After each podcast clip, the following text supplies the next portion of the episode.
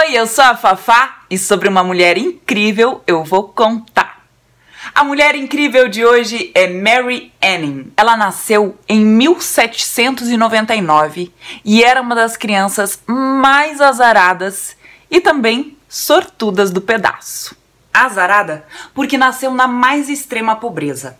Sortuda porque os penhascos perto da casa dela em Lyme Regis, na Inglaterra, guardavam um valioso tesouro de fósseis. Seu pai era um marceneiro e trabalhava duro para conseguir roupas e comida para a família e ganhava um dinheiro extra recolhendo fósseis com a ajuda dos filhos e vendendo para os turistas. Na época da Mary, os fósseis eram considerados objetos misteriosos, mas os cientistas começavam a descobrir suas verdadeiras origens e logo foi comprovado que os fósseis eram vestígios de criaturas pré-históricas. E aí que os professores e colecionadores ricos, muito ricos, muito, muito, muito ricos, pagavam muitos dinheiros, muito, muito, muitos dinheiros pelos fósseis. Quando a Mary tinha 11 anos, o pai dela morreu e Mary se dedicou ainda mais à caça de fósseis, para poder ajudar o sustento em casa. Mas procurá-los ao longo da praia e dos penhascos ah, era uma tarefa muito perigosa. As pedras soltas frequentemente rolavam do alto e paredões de cascalho desabavam de repente. Apesar do perigo e sem a companhia do pai para guiá-la, Mary continuou procurando. Ela se arrastava nos flancos dos penhascos, pisava em pedras escorregadias, fazia buscas na beira d'água.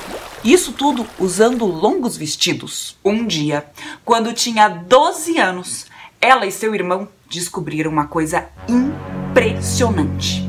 Intrigados, rasparam, lascaram e por fim extraíram um crânio de mais de um metro de altura um metro de altura, experimente assim dar um passo muito largo. É mais ou menos um metro.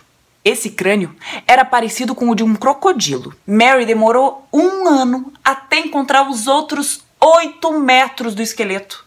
Ela escavou inteiro e sozinha. Esse esqueleto foi identificado mais tarde como um ictiosauro. Era o primeiro fóssil completo que a Sociedade Geológica de Londres tinha visto.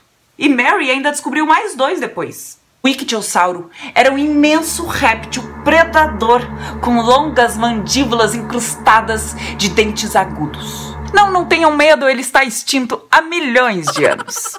Bom, a família de Mary fez uma venda rápida e lucrativa. Alguns anos depois, ela descobriu o esqueleto inteiro de um plesiosauro. Quase dois séculos depois, ele ainda é tido como um dos fósseis marinhos mais espetaculares jamais encontrados.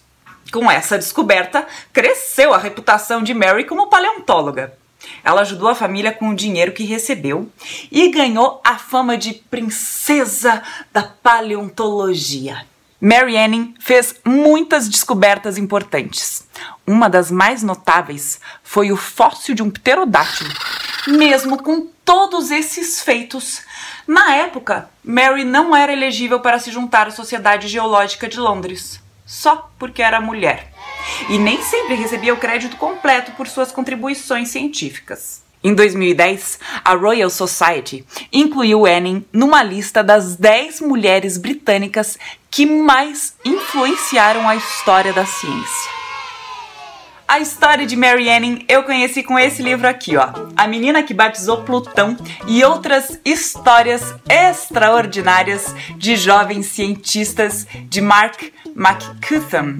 Não sei como é que fala bem o nome dele. Bom, esse livro é da editora Kozak Naif. Tem aqui a história de outras oito crianças e é muito legal. Então, eu vou deixar aqui na descrição desse vídeo um link para quem tiver interesse em comprar esse livro. Assista aos outros vídeos da série Mulheres Reais e Incríveis na playlist que eu criei aqui no canal e que também está na descrição do vídeo. Se inscreva no canal, me procure nas redes sociais, assista as outras histórias que eu já contei por aqui. E é isso, um beijo, tchau e até a próxima!